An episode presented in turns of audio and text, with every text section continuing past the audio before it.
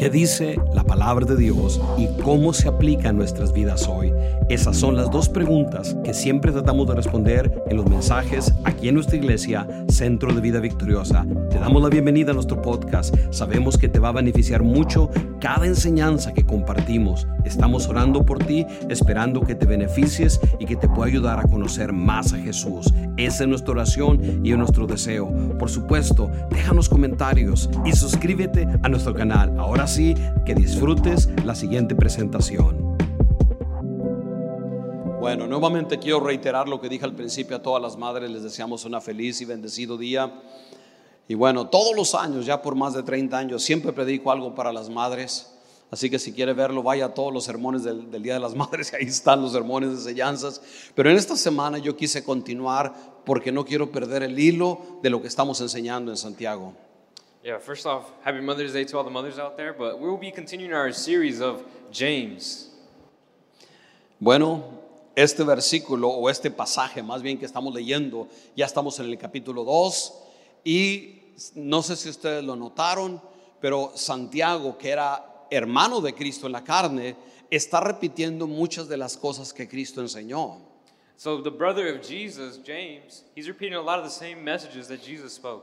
Ahora yo usé, no sé si estuvo en la pantalla lo que estaba leyendo, pero yo usé una versión que se llama lenguaje sencillo, porque es una traducción de una manera simple y fácil de entender. Pero ahora voy a regresar a la Reina Valera en los versículos que voy a leer de aquí en delante. So I was reading the easy to read, easy to understand version, but I'll go back to my original translation.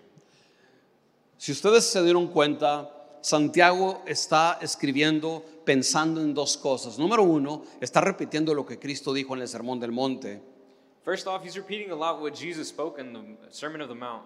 Pero también está repitiendo lo que Dios dice en el capítulo 3 de Éxodo. Casi repite las mismas palabras que Dios dijo cuando estaba hablando del sufrimiento del pueblo de Israel. But also speaking of the same words that God spoke in Exodus.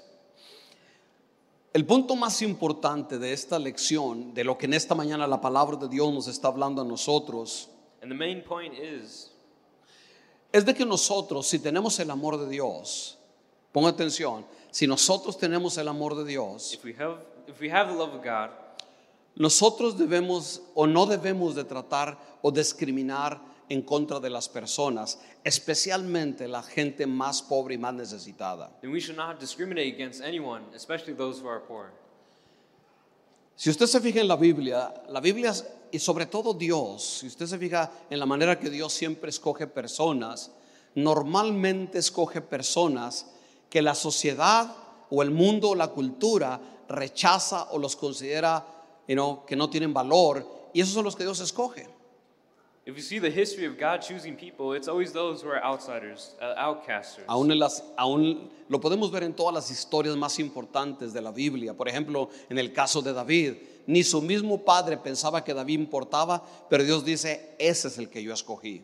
And even in the story of David, where his own father didn't think much of him. Y siempre el menor era el que Dios escogía y Dios casi siempre rechazaba por muchas razones al mayor, etcétera, etcétera, etcétera. And for some reason, God always chose the younger of the brothers, or for whatever reason.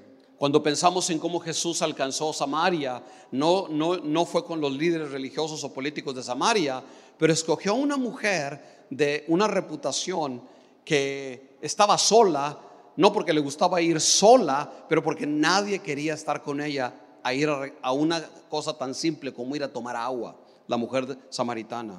And we see in the story of conquering Samaria, Well, how Jesus, you know, used one woman Oh, okay. to spread his good news to a whole town, Samaria. Y siempre lo vemos, ese es el, el, el- el repetido de todas partes de la manera que Dios escoge. Y lo que en este momento estamos viendo es que en la iglesia que Santiago estaba él escribiéndole y que se cree que era su iglesia, que él estaba, o las iglesias que él estaba dirigiendo, había un problema serio en la iglesia. and there was a real serious issue in the church of this time when James writing. De hecho, las palabras que escribe son palabras de exhortación y son palabras duras. Ya sabes, está hablando con ganas. Yo creo que comió mucho chile o yo no sé qué, ¿verdad? Pero estaba hablándole a la gente, you know, con palabras bastante duras. And the way he was speaking was of harsh words, a very serious manner. Pero yo creo que él lo hacía porque él entendía que la iglesia debe de vivir, hablar y debe de tratar diferente a todo mundo, no como el mundo, pero bajo los principios del reino de Dios. And he was teaching them not to live as though of the world, but to under the principles of God. Lo que él está tratando es que la iglesia, nosotros, porque al final, al último, no es a la iglesia de Santiago, pero esta es la palabra de Dios que nos está hablando a nosotros en el 2021, porque esta es la palabra de Dios que estoy compartiendo con ustedes. And this is the living word of God, so it's speaking to us now to this day. So, la primera cosa que el apóstol menciona en esta carta es que nosotros los que somos discípulos de Cristo, la iglesia de Cristo, nunca debe de discriminar a nadie, a nadie. So first off, we should not have discrimination. Dice claramente en el versículo del 1 al 4, mire lo que dice. So, vamos a, a- a- a ver y meditar un poco en lo que él está tratando de decir. Dice, hermanos míos, ustedes que tienen fe en nuestro glorioso Señor Jesucristo, no deben hacer diferencia entre las personas. Brothers and sisters, believers in our glorious Lord Jesus Christ, must not show favoritism. Aunque aquí está hablando de un principio general, que nosotros no debemos de hacer distinción, incluso entre pobres o ricos, o entre educados o no educados, o entre X, lo que sea, el principio general es que nosotros no podemos tratar diferente a las personas. And the principle is we shouldn't treat others differently. Pero el problema de la iglesia no era ese. And the issue with the church wasn't really that. El problema de la iglesia e- era lo que sigue, porque está describiendo algo que pasa o estaba pasando y lo empieza a describir. Esto, esto sucedía en la iglesia you know, de, de Santiago, dice versículo 2. Puede darse el caso de que al lugar donde ustedes se reúnen llegue alguien vestido con ropa elegante y con anillos de oro y llegue también un pobre vestido con ropa andrajosa. It says, verse 2 Suppose a man comes into your meeting wearing gold rings, fine clothes, and also a poor man in filthy old clothes comes in. Si ustedes reciben gustosos al que viste la ropa elegante y le dicen, venga usted, siéntese aquí, que es un buen lugar, pero al pobre le dicen, tú quédate allá de pie y sentado en el suelo, ¿acaso no están discriminando entre ustedes y hacen juicios malintencionados? If you show special attention to the man wearing fine clothes and say, Here's a good seat for you, but to the poor man you stand you say, Stand there or sit on the floor by my feet, have you not discriminated among yourselves? ¿Y por qué la iglesia estaba haciendo esto? ¿Por qué estaba tratando diferente a, los pobres como trataba a la gente que tenía dinero, los ricos? ¿Por qué hacía la iglesia esto? And why was the church doing this at the Pues la razón que la iglesia hacía esto es porque en la sociedad así se hacía y la iglesia estaba actuando exactamente como el mundo lo hacía. Well, the church was just following the standards of the world, and that's what the world was doing. Y casi siempre este es un problema, ¿no? Para nosotros, cuando nosotros seguimos las ideas, los valores o principios del mundo y los, y los aplicamos aquí adentro a la iglesia. And that seems to always be the issue. We apply the same standards or principles of the world into the church. Yo lo vi, por ejemplo, en las elecciones pasadas. You know, we've seen it in the last elections. En, you know, en el mundo, por ejemplo, cuando alguien quiere poner una persona influyente, pone a alguien popular, por ejemplo, un cantante, un artista, para que diga, este es el mejor candidato. Eh, Eso es lo que hace el mundo, porque la gente pone atención al popular, al famoso. You know, when you want someone to gain popularity, you bring someone who's already popular and to announce that, this person is who I'm going for. So, un grupo cristiano estaba tratando de influenciar a la iglesia para votar por cierto candidato. ¿Y qué es lo que hicieron? Porque yo fui a esa reunión, fue por Zoom, yo participé. ¿Y qué hicieron? Pusieron a los artistas cristianos o cantantes cristianos más populares que hay. And I was invited to uh, a, a big event where they put the most popular Christian singers Y to era un, promote it, era un evento en todos Estados Unidos. open for the a whole nation. Y yo los empecé a escuchar a los cantantes hablar de política y inmediatamente me di cuenta que eran unos ignorantes de la política. Hablaban lo que se les venía nomás a, a la mente sin ningún fundamento. And then they themselves began to speak upon uh, political matters, and it didn't make any sense. Obviously, they were ignorant. Y dije, ah, qué lástima. So les escribí en los comentarios, les dije, qué lástima que tanta influencia que pudieran hacer para bien y todo lo que pusieron fue músicos, en vez de buscar algún pastor que tenga conocimiento sobre este tema y verdaderamente eduque a la gente sobre lo que uno tiene que hacer.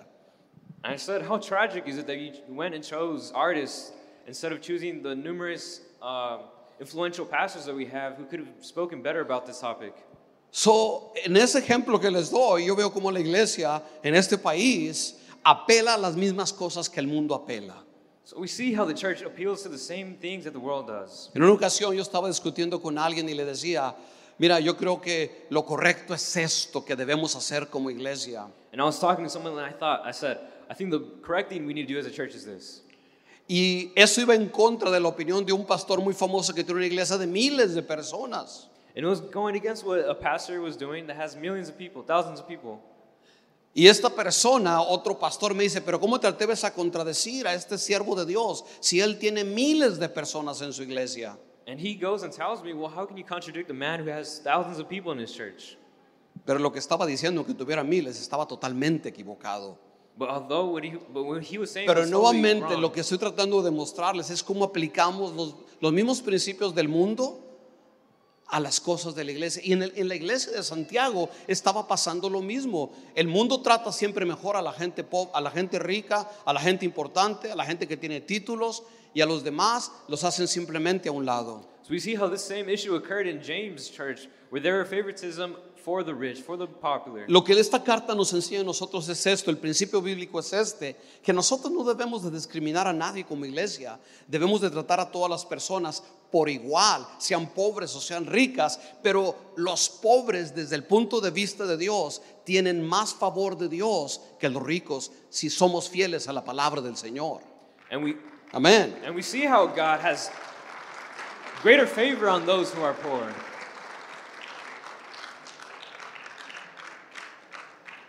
O se consideran ricos, por eso no aplauden porque sé que yo.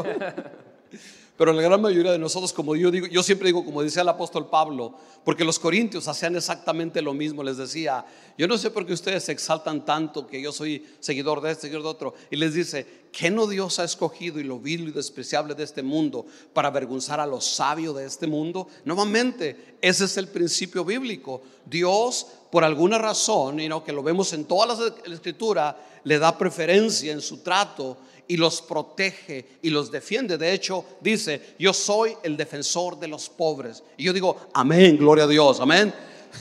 Porque yo no soy rico realmente. Y ese es un principio bíblico. I'm sorry, Sammy.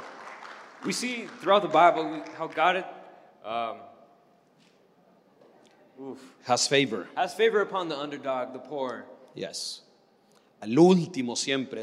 Los últimos serán los. Siempre es así en la Biblia. Y yo no creo que sea porque Dios you no quiera a los ricos, pero, históricamente y aún entre nosotros, desde la creación de la iglesia, los que mayormente tienen un corazón abierto para el Evangelio no son los ricos, son los pobres, la gente que está necesitada, la gente que necesita algo más que ellos no pueden alcanzar con sus fuerzas y por eso eso nos ayuda, nos hace buscar de Dios. We've seen how those who can acknowledge their need are the ones who seek God. So Dios ve eso, el clamor, la necesidad y Dios se compadece. And God has compassion for those. Más claro no puede estar si leemos el versículo 5. Mire lo que dice la palabra del Señor, el versículo 5. Mire lo que dice la palabra. Básicamente dice, amados hermanos míos, escuchen esto.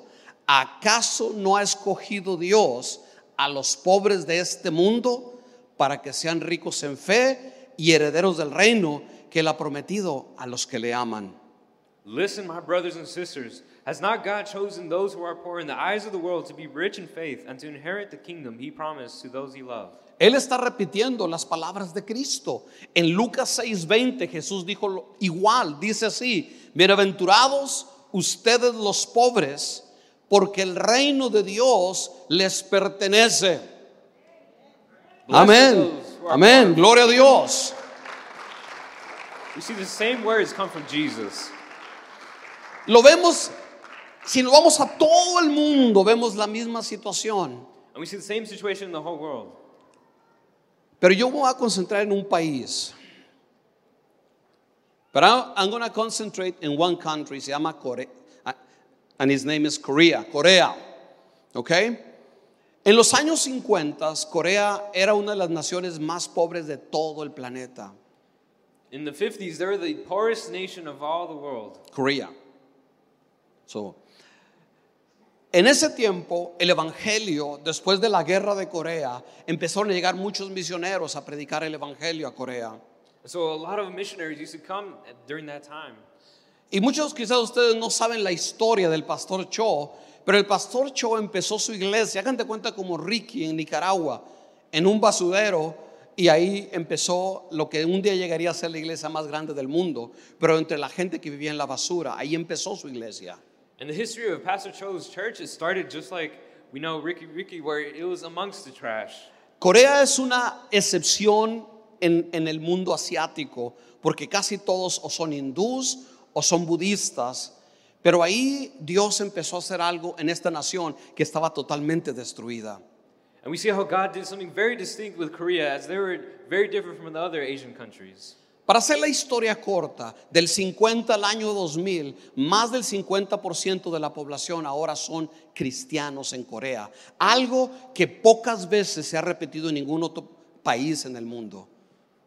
And between the 50s to 2000s, now over 50% of the population is a, a Christian. Otra cosa sucedió al mismo tiempo. El país dejó de ser un país pobre y hoy es considerado uno de los países más ricos del mundo, literalmente. And it went from being one of the poorest countries to now being a really rich nation. Yo fui a Corea hace como 15 años atrás, más o menos, un poco más de 15 años, y yo me imaginaba encontrar un país pobre como yo tenía en mente que you know, en los 50, 60, 70 Corea era. And I went to Korea about 15 years ago, and I had the expectation to see something what I thought it would be. Pero yo fui sumamente bendecido al llegar allá y sobre todo me recuerdo manejar donde nos llevaban en el autobús en el downtown de, de, you know, de, de la capital, Seúl. I remember them taking us down um, to downtown Y ver en los edificios altos de la ciudad, en casi todos, and seeing in the high uh, places o por todas partes, or just everywhere cruces crosses. De iglesias por todas partes en la ciudad, una cosa impresionante. Y, y no iglesias de 500 personas o 100 personas, iglesias de 100, de 200, 300 mil personas. And there are churches of Fue algo, fue algo impactante cuando yo y mi esposa fuimos a la iglesia del pastor Cho y dijeron, bueno, vamos a tener un culto en la mañana de oración. Y no eran como las, no sé, 10 de la mañana probablemente. Y el templo sienta como unas 15 a 20 mil personas. And they invited us early in the morning to a prayer, and the church fit like a easy 50. Uh, 15 to 20,000. Y cuando faltaban cinco minutos, el edificio estaba solo, excepto muchas personas en el altar orando, muchos, orando, orando en lenguas, la mayoría de ellos. and so they had just a multitude of people at that altar just praying. Pero en cinco o diez minutos abren todas las puertas y ese lugar estaba total y completamente lleno. Incluso había gente parada en los pasillos. And once they opened the doors, people started flowing in, and there's even people waiting on the hallways. Y era algo glorioso poder orar you know, con, la- con los coreanos ahí en, en la iglesia del pastor Cho. And it impacted me just being able to pray with these people. Pero después, años después, cuando ya estábamos en la iglesia coreana, And once we were in the Korean church, Yo fui invitado a- con muchos pastores coreanos a una reunión, me invitaron a que fuera parte, ahí en el templo donde nosotros nos congregábamos. and they invited me to have a special service right there at our church where we were.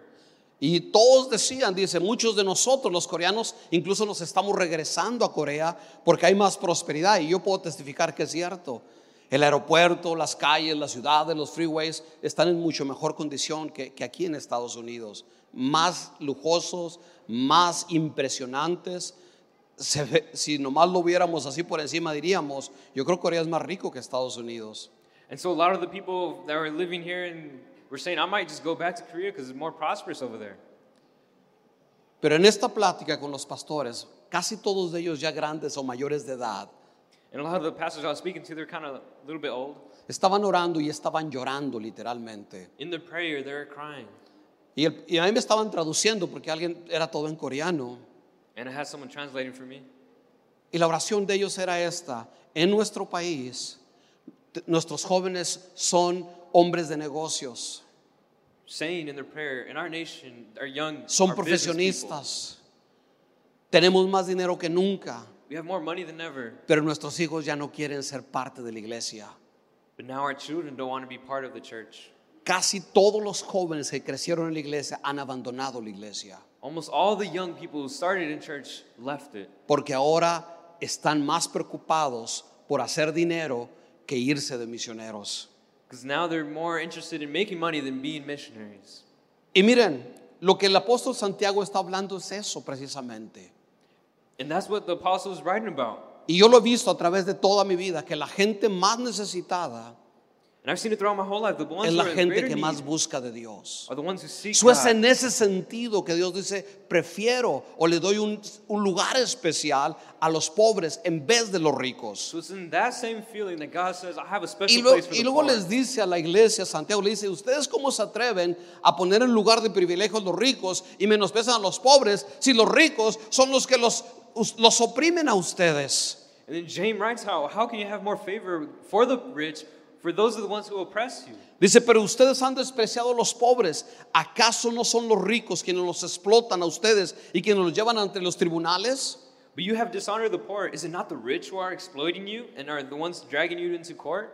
En aquel tiempo nosotros vivimos en un mundo totalmente diferente, aunque muchas de las cosas no han cambiado. Pero una cosa que se ha cambiado es lo que él está hablando aquí. And a lot of things are different, but one thing he's talking about here is En aquel tiempo había esclavos como, you know, hace, you know, eh, de- ah, un tiempo hubo aquí en Estados Unidos. there was slaves in this time. Pero en aquel tiempo los esclavos no eran de una raza, eran de todas las razas. But the slaves weren't just of one race, they were just mixed. Muchos eran personas que eh, derrotaban en las guerras y se los traían como esclavos y los vendían como si fueran, you know, animales, literalmente. They would enslave the people of nations they conquered and just Pero una, una forma que la gente se volvía esclavo es si yo tenía una deuda y no podía pagarla. But one simple way is if I had a debt to someone and I couldn't pay. Y si yo no podía pagar una deuda a una persona, y no, sobre todo yo era, ellos le decían, yo era cliente de él, le debía dinero, And if I owed someone money, esa persona podía agarrarme y llevarme al juez.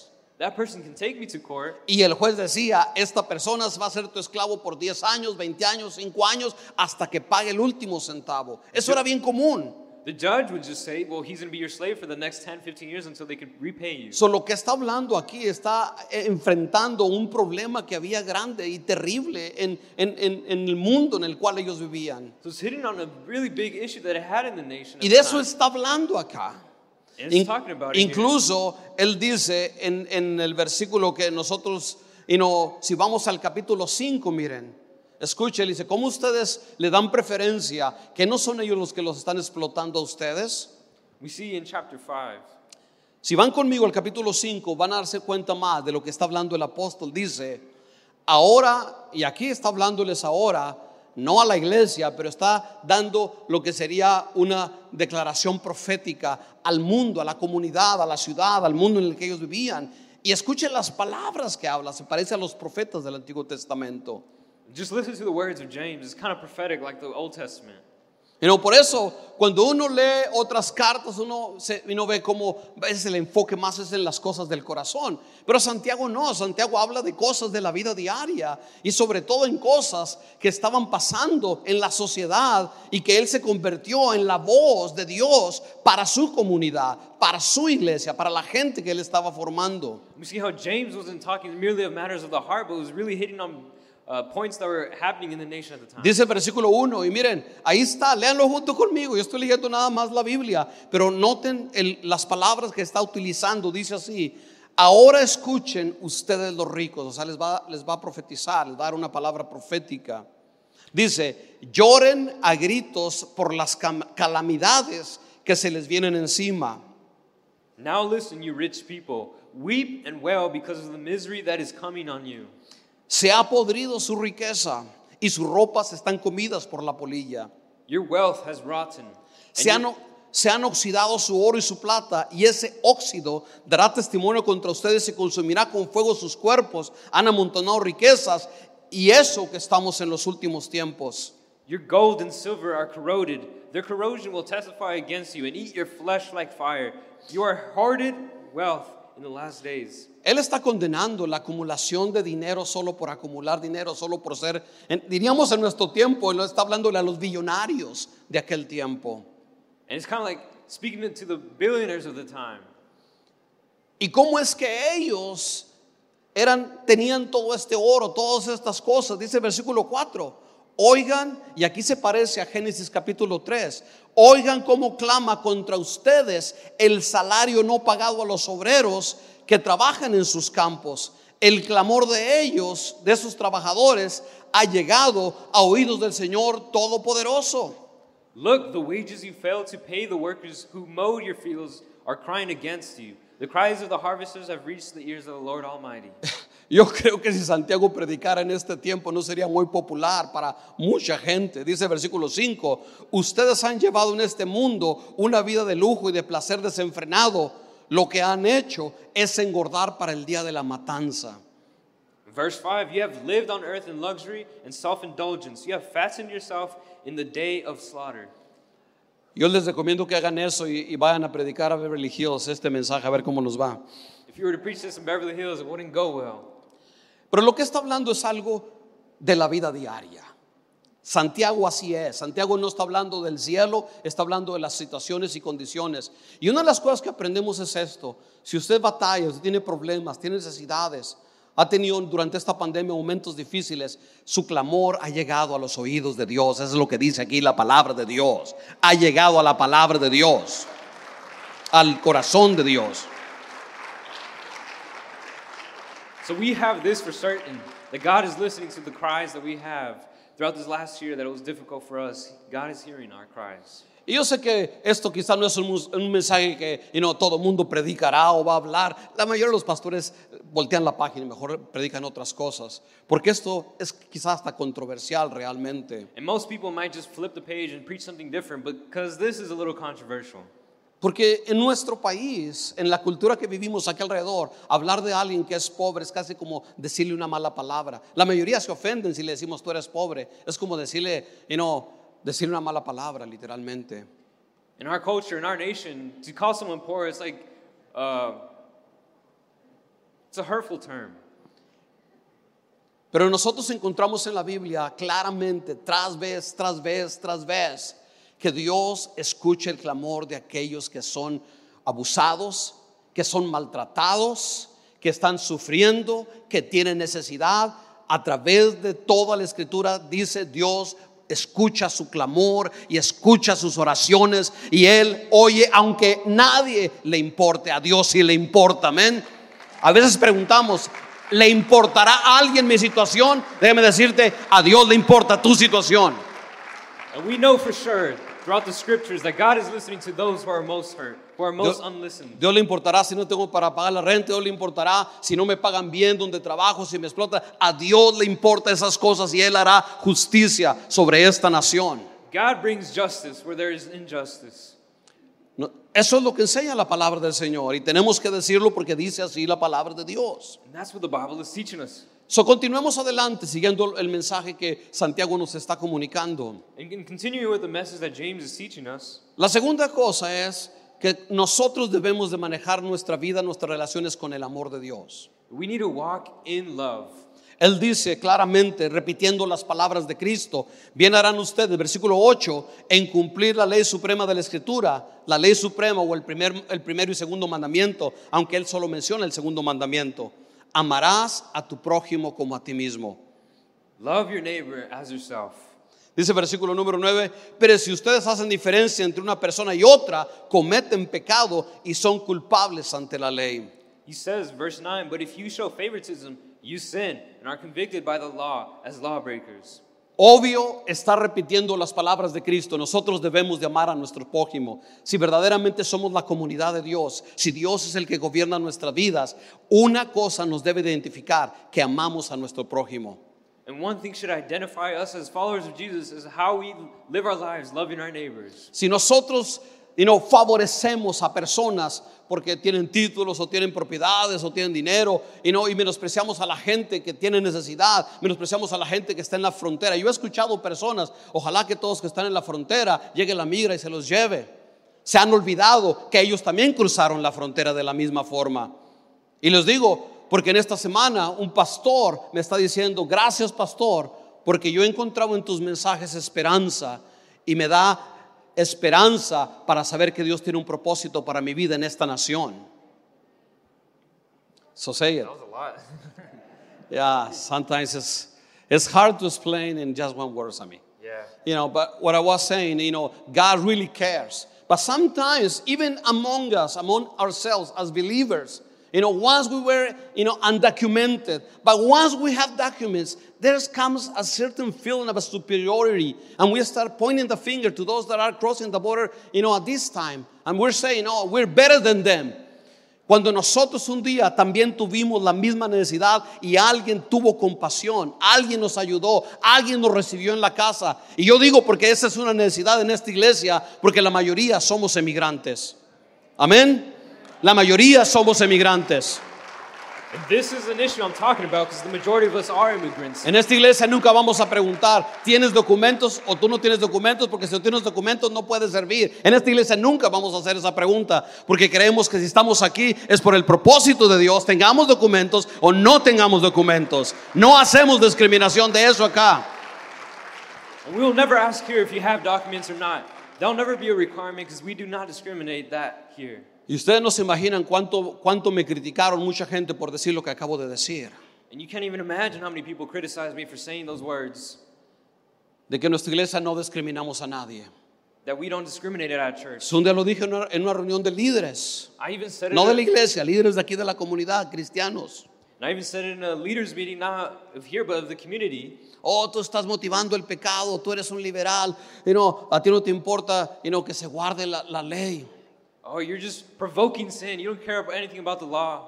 Y le dije, bueno, mira, si tú de veras quieres guardar toda la ley como tú dices que la estás guardando, ¿por qué tienes gente que no tiene documentos en tu iglesia y cuando te dan los diezmos se los agarras si en verdad piensas que están en pecado?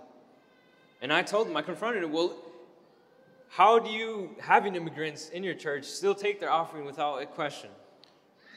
No me respondieron nada. No response. Estas cosas debemos nosotros de ser bien claros. We need to be very clear with these matters. La Biblia habla que nosotros debemos de amar a nuestro prójimo como a nosotros mismos. The Bible teaches Y that we need no to love. debemos de discriminar incluso ricos, pobres o lo que sea, amén. Y no debe, el punto principal de la historia es que la iglesia de Cristo no debe de hacer diferencias de personas.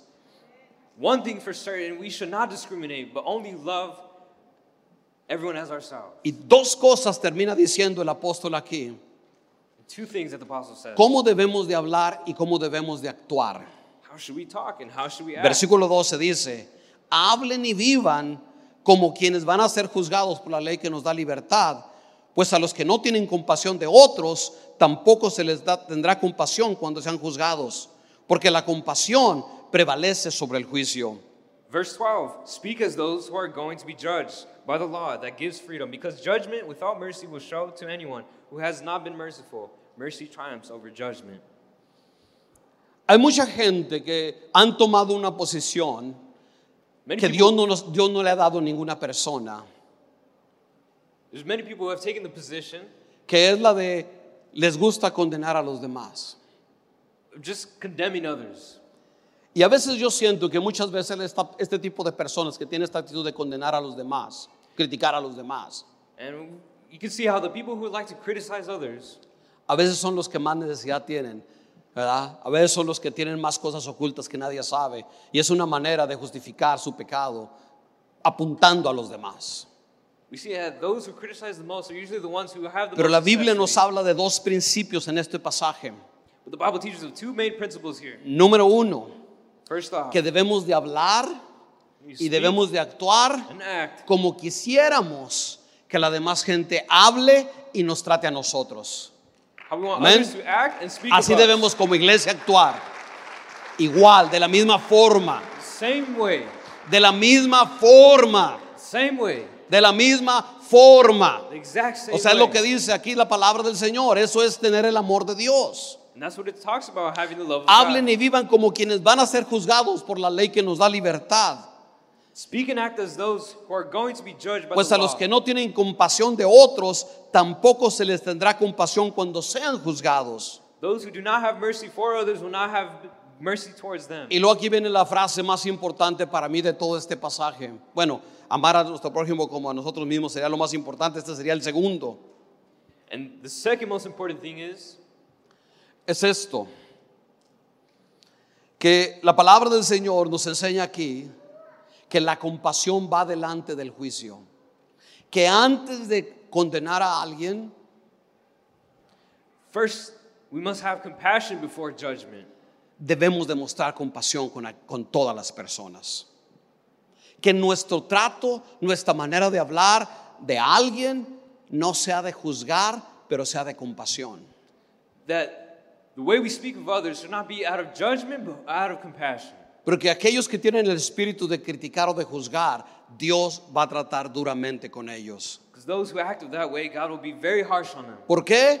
Porque Dios primero nos trató a nosotros con compasión, no con juicio. Because God first treats us Amén. with compassion and mercy. ¿A cuántos Dios los trató con compasión? A ver, levanten la mano. been given mercy from God? ¿A cuántos Dios los trató con juicio? Exactamente, nosotros debemos de tratar a nuestros semejantes igual. Amén. Si lo cree, den un aplauso al Señor en esta we mañana. in the same way as God has treated us. Más fuerte el Señor, porque Él nos ha tratado con compasión. Nos ha tratado con compasión. Y nosotros debemos de tratar con compasión a la gente. Just like God has showed us compassion, we must show compassion towards others. So, ¿Qué aprendimos en esta mañana en la, en la palabra del Señor? Número uno, And so, first off, que Dios tiene una compasión o un trato especial para la gente que tiene necesidad. we see how God has a has His favor upon those who are in greatest need. Y que de acuerdo a lo que Santiago nos habla, a veces la gente que no tiene necesidad, que le va bien en la vida, son los que menos quieren de Dios. We see how John, James talks about how those who are in uh, higher standards don't really have the acknowledgement that they need God as well. Y que una de las cosas que la- el mundo debe de conocer de nosotros, la iglesia, es que somos una iglesia que es compasiva. And if one thing's for certain, we should have the world see us as a, the church that has compassion. Y no, yo no quisiera que fuéramos conocidos nosotros porque, oh, esa iglesia tiene un templo bonito. I don't want us to just be known as the church who has a nice building Oh, cantan cantos muy modernos. or their band is a really great band. Lo que verdaderamente impacta a la gente que no conoce a Dios But what the most impact es is conocer a gente que es humilde y que trata con compasión a sus semejantes y que está dispuesto a servir a sus semejantes. Eso impacta al mundo más que cualquier otra cosa. De eso está hablando Santiago, que debemos de ser conocidos por nuestra compasión, especialmente en aquellos que tienen necesidad. Por último, Santiago nos recuerda que si queremos que Dios muestre compasión con nosotros, And if we want God to show compassion towards us, nosotros debemos demostrar también compasión. Amén. first show compassion Gloria a Dios. Póngase de pie junto conmigo en esta tarde. Gracias Señor por tu palabra. morning. Thank you, God, for your word. Gracias Señor por tu palabra. Thank you for Gracias Señor por tu palabra, Dios. Y gracias Señor por tu palabra. Estamos agradecidos que te hayas quedado escuchando nuestra transmisión. Nuestra oración es que a través de conocer más la palabra puedas conocer más a Jesús y esto te transformará en un seguidor y por lo tanto serás una persona más que vencedora. Esa es nuestra oración. Por último te pedimos nuevamente, suscríbete a nuestro canal, déjanos comentarios y de cualquier forma que podamos ayudarte. Nuestra iglesia está aquí para servir. Bendiciones.